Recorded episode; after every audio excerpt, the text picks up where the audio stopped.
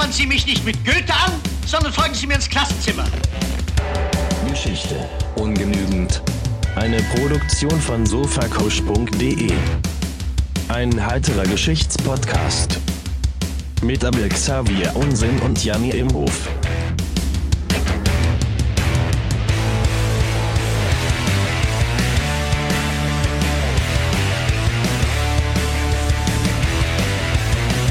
die Nase gerümpft. Nee, ist tatsächlich ganz geil. Vielleicht für unsere ZuhörerInnen, die das jetzt hier zum ersten Mal mitkriegen und ein Geschichtspodcast. Ähm, ich, mein ganzes Leben schon war ich immer auf der Suche nach dem nächsten Kick in Sachen Getränke. Ah. Und ich kaufe mir immer die abgedrehtesten Sachen aus dem Supermarkt. So auch heute hier ein Granatapfel flavored. Zuckerfrei ist es, glaube ich, nicht. Das habe ich übrigens vor 20 Jahren auch so betrieben, bis ich dann zum ersten und letzten Mal Uludag getrunken habe. Ja, da haben wir viele verloren.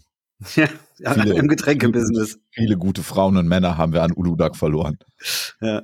Herzlich willkommen zu äh, Sonntagnachmittags äh, Unterhaltung. Ungenügend. Hallo und herzlich willkommen zu Geschichte ungenügend Fußnoten, der Kurzversion unseres heiteren wöchentlichen Podcasts zu Geschichte und Popkultur mit meinem allwöchentlichen Gegenüber Abel Xavier Unsinn. In the house quasi. Sensationell. Schön, dass wir alle da sind. Ähm, wie geht's dir? Ja, wie gesagt, jetzt bin ich nicht mehr so ausgeschlafen, aber äh, ich bin auf jeden Fall motiviert. Super geil. Mein Name ist Janne Imhoff und was wir hier jede Woche machen im wöchentlichen Wechsel, eine lange und eine kurze Episode aus der Weltgeschichte, meistens irgendwas Abseitiges oder was Bemerkenswertes oder was Witziges. Ich bereite das jeweils vor und Abel Xavier Unsinn ist immer unvorbereitet und wird dann gezwungen, den historischen Kontext aus dem Ärmel zu schütteln. Richtig. Und das ist zwei Sachen, die ich besonders gut kann. Erstens unvorbereitet sein und zweitens halbgares Wissen äh, hier versucht clever äh, äh, klingend äh, zu präsentieren. Hat sich noch keiner beschwert bisher. Das stimmt. Hat mir aber noch keiner gelobt bisher. Ja, das, naja. Und zum Schluss sprechen wir immer darüber, wie und wo das Thema einen Platz in der Populärkultur gefunden hat. Die findet ihr in unseren Playlists auf YouTube und Spotify zu finden unter Geschichte ungenügend oder als Link in den Show Notes. Und in unseren kurzen Folgen wie dieser hier, den Fußnoten, da machen wir auch immer noch etwas Leserinnenbriefe, irgendwelche Korrekturen unserer zahlreichen Fehler, vor allem meiner zahlreichen Fehler. Und ähm, ja, das passt auch ganz gut, weil wir ja von unserer monströsen Doppelfolge über Tycho Brahe uns etwas erholen müssen, ähm, heute einfach nochmal was Kürzeres nachzulegen. Ich habe auch nur eine Fußnote aus der Tycho Brahe Geschichte. ich Hast bin eigentlich relativ sauber. Also, ich habe auch nur eine Fußnote bekommen. Ja. Und zwar von einem unserer Hörer aus Hamburg. Äh, ich hatte ja darüber gesprochen, dass Tycho Brahe auch einige Zeit in Wandsbek bei Hamburg, heute ein Stadtteil von Hamburg, gelebt hat. Und da wurde ich darauf hingewiesen, dass eine weitere historische Person aus Wandsbek kommt. Und die ist nämlich im Tycho Brahe Weg in Hamburg-Jenfeld aufgewachsen, laut Aha. diesem Hörer. Nämlich die Musikerin Jasmin Wagner. die kenne ich. Jasmin Wagner, Blümchen. Genau, in den 90ern unter ihrem Künstlernamen Blümchen großen Erfolg in der Euro-Trash- oder Eurodance-Szene gefeiert. Ähm, Hits wie, wie ein Äh. In die Playlist. oh je. Ja, Ja. ja. sehr schön, die ist da aufpassen. Zu der habe ich aber auch noch was, das fand ich äh, sehr schön, weil wie viele Künstler und Künstlerinnen, die dann mal ein, sagen wir mal, Three-Hit-Wonder waren oder eine Zeit lang erfolgreich waren, versuchen die sich ja manchmal nach dem Ende ihrer Jugendsünden oder auch nicht Sünden äh, irgendwie neu zu erfinden. Und die wurde mir Anfang der Nullerjahre auf einem interessanten, ähm, auf einem interessanten, äh, äh, wie heißt es, Coveralbum, ein Tribute-Album für Turbo Negro wieder in mein Bewusstsein gespült wo nämlich sehr, sehr unterschiedliche Bands sehr individuell Turbo Negro Songs covern. Äh, Turbo Negro, eine sehr angesagte Schweine-Rock'n'Roll-Band aus Norwegen. Turbo Jugendanhänger laufen überall in der Gegend rum, liefen zumindest in den Nullerjahren, Zehnerjahren noch mit Kutten. Und äh, dort coverte nämlich Bela B. den schönen Song I Got Erection, glaube ich. Und Jasmin Wagner äh, co, co, co, co sang dieses Lied. Das war sehr, sehr, sehr gelungen, muss ich sagen. Wenn ich da gerade drüber nachdenke, kann das sein, dass Bela B. das nochmal mit anderen Künstlern und KünstlerInnen gemacht hat, die ähnlich unterwegs waren? Dass der so ein, so ein bisschen so, dass das so jemand wie Bela B. vermeintlich uncoole Artists ähm, nochmal wieder in die Coolness reingebracht hat? Oh, das machen die, glaube ich, ganz gerne. Aber das liegt, glaube ich, auch eher daran, dass der so ein, der ist ja so ein Comic-Fan und hat dadurch so einige Sachen Mhm. gemacht, die er dann da. Unter anderem hat er ja auch mit sehr viel Herzblut, wenn auch nicht perfekt, aber sehr viel Herzblut, äh, The Princess Bride auf Deutsch das Hörbuch eingelesen, zusammen mit dem unfassbar tollen Jochen Malmsheimer. Hm, und heute habe ich noch eine Kleinigkeit.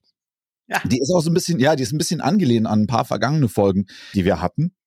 Unter anderem auch an die Geschichte mit Tycho Brade auf seiner Insel und dem besoffenen Elch. Und das ist so dieser Grenzbereich, über den ich mir Gedanken gemacht habe. Der Grenzbereich, wenn man nicht mehr weiß, wohin mit der Kohle. Und Ja. das zieht sich ja auch quer durch die Geschichte. Und einer, an den ich da denken musste, war Pablo Escobar. Ah, kenne ich. Ist dir vielleicht ein Begriff als äh, Drogen, Ja. wie sagt man da, Drogen-Kingpin? Baron sagt man, glaube ich, auf Drogen- Deutsch. Drogenbaron, danke, das war das Wort. Klar, wenn dann schon, ah, Herr Baron. ja. Und Ferrero. Muss ja gut sein. naja, jedenfalls, Pablo Escobar wird geboren am 1. Dezember 1949 in Rio Negro in Kolumbien. Und wir machen jetzt nicht die ganze Aufstiegsgeschichte von einem Drogenboss. Das kann man sich hundertmal in Filmen und Dokus und Serien über ihn angucken. Aber ich wollte darauf hinaus, wie er sozusagen seine Kohle verquietscht hat und wie viel Mhm. Geld er hatte. Ganz, paar ganz kurze Anekdoten. Er war auf diesem, ja, wie so ein ich glaube, der Fachausdruck ist Wixblatt für reiche Leute oder Leute, die reiche Leute geil finden. Das Forbes Magazine. gibt Ah ja, sehr gut. Die Liste der reichsten Leute raus. Da hat er es im Jahr 1989 immerhin auf Platz 9 geschafft. Irgendwo stand in dem Jahr, war auch mal auf platzierter. Aber ich glaube, bei seinem Business war das auch, und es führt mich zu den nächsten beiden Punkten, schwer nachzuvollziehen, weil das Ja, war damals ein Cash-Business. Ich wollte gerade sagen, das wird ja schwer irgendwo eine Steuererklärung liegen, die sagt, wie viel Einkommen da ist oder wie viel Besitz. Ist das dann Einkommen aus Forst und Landwirtschaft? Da musste dieser noch diese Zusatzanlage aus. Kein, kann ich mir vorstellen, dass er da keinen Bock drauf hatte. Um das Cash buchstäblich zusammenzuhalten, hat er anekdotenhafterweise 2500 US-Dollar im Monat ausgeben müssen für Gummis. Also so Gummiringe. Verrückt. Ja. Sehr schön. Und 10% wurden ohnehin abgeschrieben, einfach durch Rattenfraß, Vergammelung, Witterung, Lagerungsprobleme. Ah, Weggepustet. Aber vielleicht, wenn ich noch mal kurz darf, gerade weil wir ja nicht jetzt irgendwie noch mal kurz erzählen wollen, wer Pablo Escobar war, weil es teilweise Leute schon kennen oder man das halt woanders ausführlicher nachgucken kann. Ich will da trotzdem mal in diesem äh, mal verweisen auf die ganz großartige äh, ESPN 30 for 30 Doku The Two Escobars, wo es nämlich, wo es ja nicht nur eben Pablo Escobar in Kolumbien gibt, sondern das war ja 1994, war glaube ich zumindest die Zeit, wo er angefangen hat, gewissermaßen einen Krieg gegen die, einen Bürgerkrieg anzuzetteln innerhalb Kolumbiens, weil er versuchen wollte, ein eine, als, als, als offizieller Staatsrepräsentant gewissermaßen der Auslieferung in die USA zu entgehen. Und äh, parallel dazu fand in den USA die Fußball-Weltmeisterschaft statt und der Kapitän der, Kap der, der Kapitän der kolumbianischen äh, Fußballnationalmannschaft war nämlich Andres Escobar, der dadurch bekannt wurde weltweit, dass er nämlich im Gruppenspiel gegen die USA ein Eigentor schoss, was jetzt gar nicht so ein dummes Eigentor war, sondern irgendwie Flanke rein, Grätsche und dann dumm ins eigene Tor. Ähm, und der dann eben ein halbes Jahr nach der WM erschossen wurde von, man weiß nicht, Wetten oder irgendwelchen zu reichen Leuten, denen das auf, denen das, die das doof fanden. Und diese Doku stellt halt wunderbar dar, was diese kolumbianische Gesellschaft zu dem Zeitpunkt war und parallel dazu, was für ein Druck auch auf dieser kolumbianischen Nationalmannschaft lastete mit dem Stress zu Hause, aber andererseits irgendwie auch Geheimfavorit. Carlos Valderrama ist, glaube ich, vielen Leuten ein Begriff als der große Denker und Lenker im Mittelfeld da. Naja, und da in der Doku gibt es halt auch eben viel über Pablo Escobar und dessen Anwesen, was er da hatte irgendwie im, keine Ahnung, wie weit dschungelig das da war, in Medellin wahrscheinlich, oder bei Medellin. Mhm. Und ähm, das war schon ziemlich beeindruckend, also von wegen, wie viel Geld er hat und was man damit anstellen kann. Da lässt er sich halt mal irgendwelche Popstars einfliegen, damit sie am Wochenende für ihn singen. Und Diego war, glaube ich, auch da. Und naja, da ist halt nichts zu teuer. Diego, müssen wir jetzt dazu sagen, ist Diego Maradona. Danke. Vielleicht müssen wir das gar nicht dazu sagen. Und deine Timeline muss ich da noch mal ein bisschen, äh, bisschen gerade rücken. Im Jahr 93 hat den Herrn äh, Pablo Escobar, hatte es ihn schon geschrägt. Er ist Was? im Dezember 1993 in Ach. Medellin in Kolumbien von einer ja, Ah, okay. US-amerikanisch-kolumbianischen Spezialeinheit wohl getötet worden. Okay. Andere Darstellungen sagen, er habe sich umgebracht, um sich seiner Verhaftung zu entziehen. Dann war die. Wende also der Nachklapp und dann die Unsicherheiten, was da im, äh, in Kolumbien sonst noch so war. Von, generell einfach die, die Ja. Geschichte in so einer, so einer Post, ja, Post, -Esco zumindest Post-Pablo Escobar-Gesellschaft. Ja. Ja. Schön, dass du das Anwesen erwähnst. Auf das wollte ich nämlich hinaus. Das ist die riesengroße Hacienda Napoles mit Landebahn, mit riesigen Villen, mit einem illegalen Privatzoo, mit allem Zip und Zap und Dinosaurierstatuen, die er da hat hinstellen lassen. Man, ja, Anfang 90er, Jurassic Park, Pablos Sohn findet den Film geil, stellt er da halt ein paar äh, T-Rexe hin, die dann sowieso gerade, glaube ich, irgendwie als Massenware äh, verkauft wurden. Die wurden ja dann auch hingestellt in den in den Spreepark, dessen Geschichte wir in einer unserer Archivfolgen äh, mal besprochen haben. Gehört da auch gerne rein. Da geht's nämlich auch um Kokain. Ah, ah, how about that? hört mal rein. Ja. Und diese Hacienda Napoles war 3000 Hektar groß. Das ist, ich hab, ich kann überhaupt nicht, kannst du das irgendwie? Weil ich kann einfach nicht Hektar mir vorstellen. Ich weiß nicht mal, was ein Hektar ist. 100 mal 100? Was ist das? Mm, Tausend mal tausend? weiß ich jetzt, glaube ich, gerade auch nicht. Aber was es im Internet gibt, ist ein Umrechner für. Quadratmeter, Quadratkilometer, Hektar. Ich glaube, Ar ist drin. Und dann noch für äh, Leute, die in den Medien tätig sind, Ja. Fußballfelder und Saarländer. Wir haben es mit Saarländer. Sa- mit 0,01 Saarlands beziehungsweise 4200 oder sowas äh, Fußballfelder zu tun. Ich glaube, da hatten, und da gab es auch echte Fußballfelder drauf. Und Pablo Escobar hat auch hat mit seiner Kohle halt nicht nur diesen persönlichen Luxus finanziert, sondern eben auch in diese Region unheimlich viel Geld reingesteckt. Und weil Fußball nun mal halt auch sehr, eine sehr große Beliebtheit da hat, hat er auch viele Fußballclubs und Fußballvereine. Und gerade in den Vierteln hat er da Käfige und Fußballfelder hingestellt, was auch zu seiner Verehrung so ein bisschen äh, Und vor allem war er genau, das war nämlich auch die Geschichte, der, der Andres Escobar war, glaube ich, auch Kapitän von, oh Gott, mach ich's falsch. Ich habe gerade vergessen, wie der Medellin Club heißt. Da gab's zwei. Auf jeden Fall, die Drogenbosse damals hatten tatsächlich diese Fußballvereine auch benutzt, um wahnsinnig viel Geld in die kolumbianische Liga zu schießen, um da halt Geld zu waschen. Und Ja. ähm, so war die Connection auch da und der ließ die da auch einfliegen und alles Mögliche. Klammer zu. Ein Glück, dass die Zeiten vorbei sind mit so schmuddeligem Geld von irgendwelchen Fragwürdigen Gestalten. Profifußball. Ja, echt. Haben wir richtig Schwein gehabt. Gut, dass das eine Geschichte und lange her ist. Hm. naja, jedenfalls riesengroß, sauteuer. Da passieren auch fiese Sachen. Da werden, da werden auch die Leute hingebracht und wohl offenbar, es gibt auch so öffentliche Hinrichtungen und so. Also das ist nicht alles irgendwie Spaß und Freizeitheim da. klar. Ich erwähnte es, 93 stirbt Escobar. Und nach seinem Tod verfällt das Ganze so ein bisschen. Also es gibt ja jetzt niemanden, der sagt, oh ja, toll, Nachfolge, mache ich hier. Sondern es ist so, also alles, was da ist, wird dann nach und nach weggeklaut. Und er hatte halt diesen großen Privatzoo mit Aha. Giraffen, mit Zebras, mit Kängurus, mit Flusspferden. Und die Tiere wurden dann, ähm, je nach Darstellung, wurden sie in andere Zoos gebracht. Ein paar wurden, äh, wurden irgendwie verkauft, ein paar sind, ich nehme an, sind auch einfach geschlachtet und gegessen worden, ein paar sind irgendwie eingegangen. Oder verreckt wahrscheinlich, oder? ja, wem dieses ganze äh, sehr so feuchte, dschungelige äh, Gebiet sehr gut bekommen hat, das waren die Flusspferde. Sind Kannst du mal, weißt du ungefähr, äh, dieser Zoo, hast du eine Ahnung, wie man den sich vorstellen muss? Also eher wie so ein klassischer Zoo hierzulande mit irgendwie relativ kleinen Gehegen, wo dann irgendwie so Viecher drin rumhängen? Oder ist das eher, ja, hier ist ein riesiger Sumpf, steck da mal die Flusspferde rein, die können ja eh nicht weg äh, und dann gucken wir mal, was passiert. Stell dir es mal eher wie so Wildpark Schwarze Berge oder so. Okay. Sehr, sehr hamburgerische, äh, sehr hamburgerische äh, Referenz hier. Ja, also man kann sich das eher wie ein riesengroßes Wildgehege vorstellen, weil wir hatten irgendwie 4200 Fußballfelder. Da ist, glaube ich, für die Giraffe deutlich mehr Platz als jetzt in so einem klassischen Zoo westlicher Großstadtprägung, wo eben wirklich die, die Tiere da über den Asphalt drüber latschen. Ja. Wie genau die behandelt wurden, äh, kann ich jetzt nichts zu sagen. Aber es war halt sein, sein Privatzoo. Ich kann mir vorstellen, dass der das jetzt nicht eigens zur Tierquälerei eingerichtet hat. Andererseits, Ja. ja, weiß ich nicht. Was hat er mit Menschen dann gemacht, lieber? Weiß ich Ja. nicht. Ja, auf jeden Fall Tiere hinterher nach und nach so weg.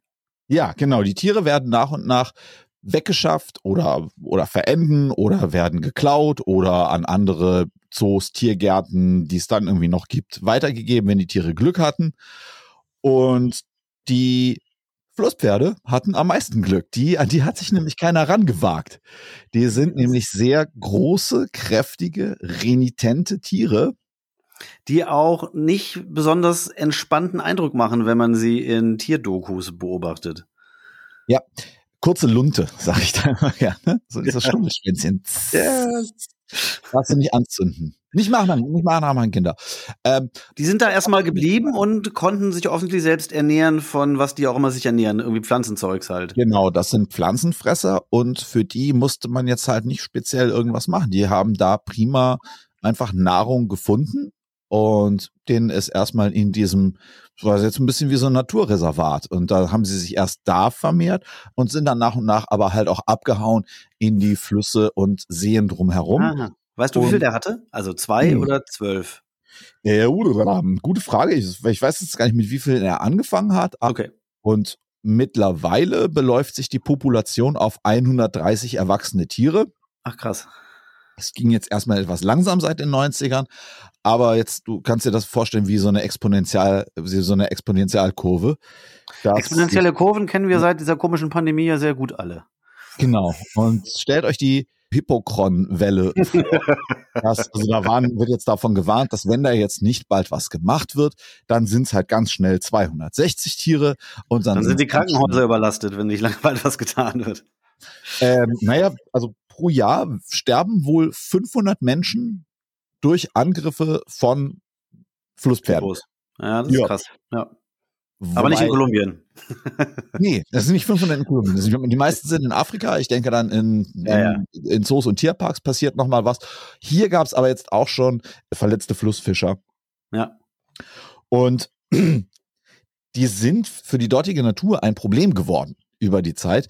Zum einen, weil sie unheimlich viel essen und unheimlich viel ausscheiden und Mhm. dadurch vermehren sich toxische Bakterien, da gibt's dann irgendwelche Algen und ähm, ja, die Wasserqualität verändert sich so, dass das für die lokale Fauna und Flora nicht mehr, nicht mehr gut überlebenswert ist.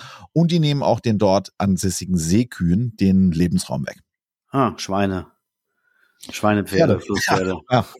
Du meinst, es kommt kein Geier angeflogen und greift sich mal so ein Flusspferd, um das mal die Population ein bisschen zu. Natürliche Äh, Feinde erhalten sich in, in Grenzen. Ja. Und naja, dann kommt halt der Mensch, der sich drumrum streitet. Ja. Hast du auf der einen Seite die Locals, die mit diesem Hippo-Ding halt ein bisschen eine Mark machen. Und wahrscheinlich auch dem Anwesen hier war der große alte Adolf Hitler, äh, nee, ich meine Pablo Escobar. Also so dieses, dieses, dieses äh, grau, dieser grauen Tourismus. Hm, Ja, der, der wird da aber gar nicht so sehr bedient, denn Ach so. dieses Gelände der, ähm, der Hacienda ist dann in privater Hand gelandet und die haben daraus einen Freizeitpark gemacht. Ah, ach daher der Freizeitpark. mit Ach deswegen der Spree. mit aber auch wieder Tieren und Dinosaurier-Skulpturen und irgendwelchen Rides und was man da machen kann. Und es gibt noch so ein ganz kleines Pablo Escobar Museum und ich habe mir die, mal den Spaß gemacht, mir die ähm, Bewertungen auf Apps anzugucken. ja. Äh, insgesamt glaube ich eine 4,6 oder so. Also scheint Oh. eine Reise wert zu sein. Und aber es wurde sich beschwert, ja, also jetzt zu Escobar selber, da gäbe es ja jetzt gar nicht mehr so viel. Die Landebahn ist weg, der Swimmingpool, die Häuser sind abgerissen. Es gibt so ein ganz kleines Museum und da ist noch der Todeszeitraum oder der Todestag fa falsch vermerkt. Vier von fünf. Ja, sehr gut. Okay, ja, und jetzt, jetzt sind da ja Leute, die sagen, also die äh, ähm, Flussschweine müssen weg. Die einen sagen, die müssen weg und auf unterschiedliche Arten und Weisen. Die, die Idee ist halt, die Bullen zu kastrieren. Ja. Und das wurde jetzt bei vier Bullen gemacht, war aber wohl unheimlich anstrengend, aufwendig und teuer. Ja. Dann haben sie nochmal versucht, die mit irgendwie so Injektionen, also mit so, so, einem- so Pfeil, Pfeilgewehren, denen Verhütungsmittel zu spritzen. Das hat auch irgendwie nicht so gut hingehauen. Ja. Und auf der Ebene ist jetzt halt als letztes, und dann hatte ich es in einem Artikel gelesen, den, den Fachbegriff die Keulung vorgesehen. Ja, Also sprich, die Tiere werden getötet. Ja. Eine, die, Klingt die nicht so schlimm wie einfach Leute, Tiere umbringen. Keulen Ja. ist halt, muss halt weg. Ja. Es klingt aber halt auch, als würde jemand mit einem Knüppel dahin gehen. So Ach so. Nee, Keulung habe ich immer verstanden, das kommt eher so, wenn die Schweine oder die Kühe umgebracht werden müssen, damit man noch die Keule rauskriegt. So habe ich Oh, das immer gedacht. Ach so. Auch ein geiler Gedankengang. Super. Ja gut, auf jeden Fall Flusspferde sollen jetzt also äh, hingerichtet werden. Hm. Sagen die Ja. Naturschützer und sagen die Behörden. Ja. Die Locals sagen, ja, aber das ist hier das ist ein USP für unsere Gegend.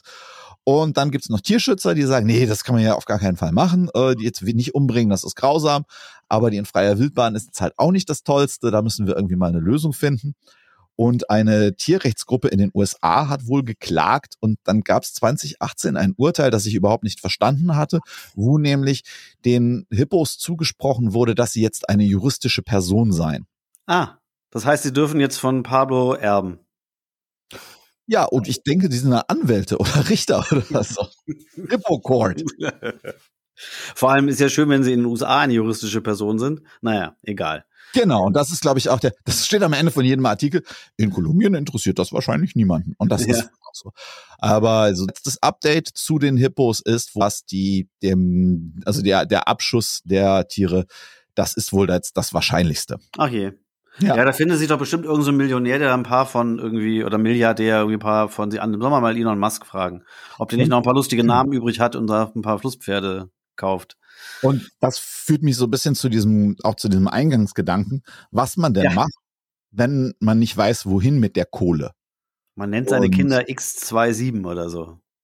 Ich glaube, ja, so ein toller Name. Ja, habe ich auf der Rückseite vom Verstärker gelesen.